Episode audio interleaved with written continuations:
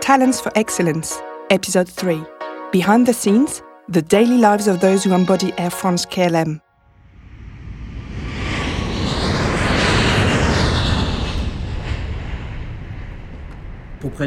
To anticipate the future, you have to look back. We don't put the part in too late, we don't put the part in too early, we put it in at the right time. I'm David Vasquez. I'm responsible for the big data and predictive maintenance program for Air France Industries KLM Engineering and Maintenance. At Air France KLM, we don't just fly aircraft, we maintain them, and if necessary, we repair them. In recent years, we have even been able to anticipate a breakdown before it occurs. We call this predictive maintenance. For us, this innovative solution is codenamed Prognos. On a large screen, David Vasquez gives a small presentation. An aircraft is shown in 3D. It is equipped with sensors that take the pulse of each part of the device in real time. So the aircraft appears. We can see the data that is transferred to the servers. We can see the green and red sensors, those that are fine and those that are not.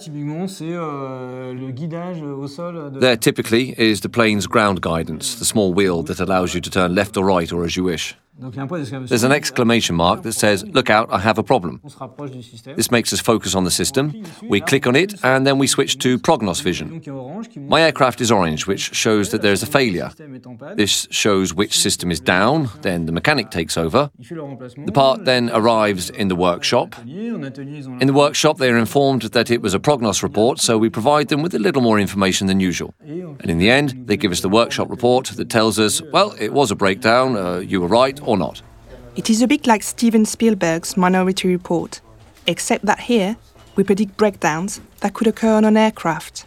And like every good idea, this one also has a story. The idea for Prognos came from someone called uh, Didier Fortini. He used to work alone in the hangar, and it was outside his normal working hours.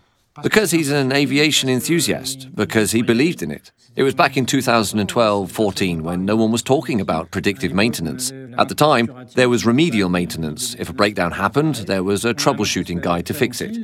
We had preventive maintenance, a bit like with a car. We applied the manufacturer's recommendations to regularly inspect the equipment to extend its lifespan, but we didn't have the proactive side, which enables us to anticipate breakdowns and avoid them happening at the worst possible time. From there, he started working to find some kind of first signs of breakdown. He started from the principle that all functioning is linear and he wanted to track down non linearities. But before starting to use the data transmitted by aircraft sensors, billions of data had to be collected on them. And for this, Prognos engineers had to delve into their history. To anticipate the future, you have to look back. Today, it's impossible to predict a failure that has never occurred. These failures can be extracted from any fleet. And we look back 100 flights, 50 flights after to be able to model the failure phenomenon. To do this, they look for the parameters in the documentation. They look at which ones they could record so they can measure how the system works. So, in December 2015, the first system on the A380 we wanted to track was the fuel pumps, uh, the booster pumps, which are pumps that supply the reactors with fuel. Basically, if they don't work, the engines don't have fuel. There are four on an Airbus A380, one per engine. The first one showed signs of failure in December 2015. Didier Fortini switched this pump from position 1 to position 4, then took the good pump and put it in the critical position.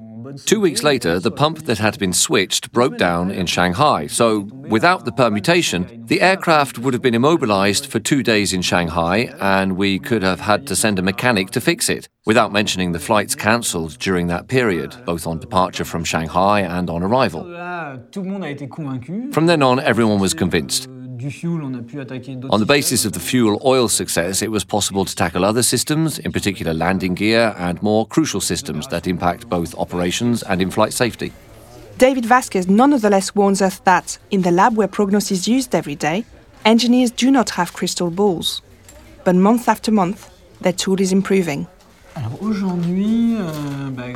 Today, thanks to the combined forces of both the Amsterdam and Roissy teams,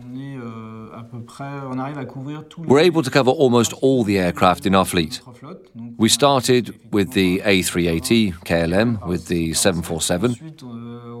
Then we started to deploy on the Airbus A320. As for KLM, it is continuing on the 787. The advantage is that what they develop on the 787, we can reuse on our 787. We've come full circle.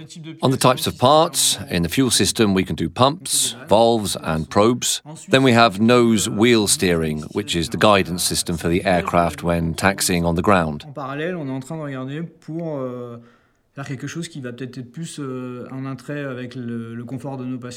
At the same time, we're looking to do something that may be more in line with passenger comfort, since we're starting predictive maintenance for seats in the business and first class cabins. And the idea with the recordings we make as the flight unfolds is to start looking to see if we can detect seat problems before they happen and avoid not being able to sell the seat at the time of the flight. The goal is also for Prognos and us to offer an alternative to develop a product by an airline for airlines. We develop it and customize it according to our needs, and we even customize it according to the pilot's needs. There are systems that were introduced into our roadmap at the pilot's request when I made presentations last year. There's a lot to imagine. We're only at the very beginning. Euh, Once we have developed the seven or eight main systems causing the most problems in all aircraft, we can then extend the scope by cross referencing multiple types of data. Why not include weather data or look at the routes that the aircraft operates most frequently?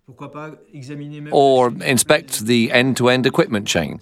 Might a component that is starting to deteriorate but remains in place accelerate the degradation of another adjacent component?